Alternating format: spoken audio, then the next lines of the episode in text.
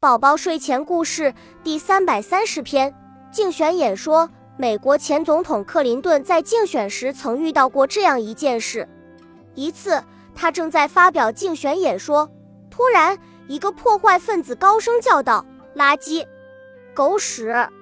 很显然，这个人的意思是说胡说八道，或是少说空话。但是克林顿却报以容忍的笑。并不理会他的本意，只是安抚地说：“这位先生，我马上就要谈到你提出的脏乱问题了。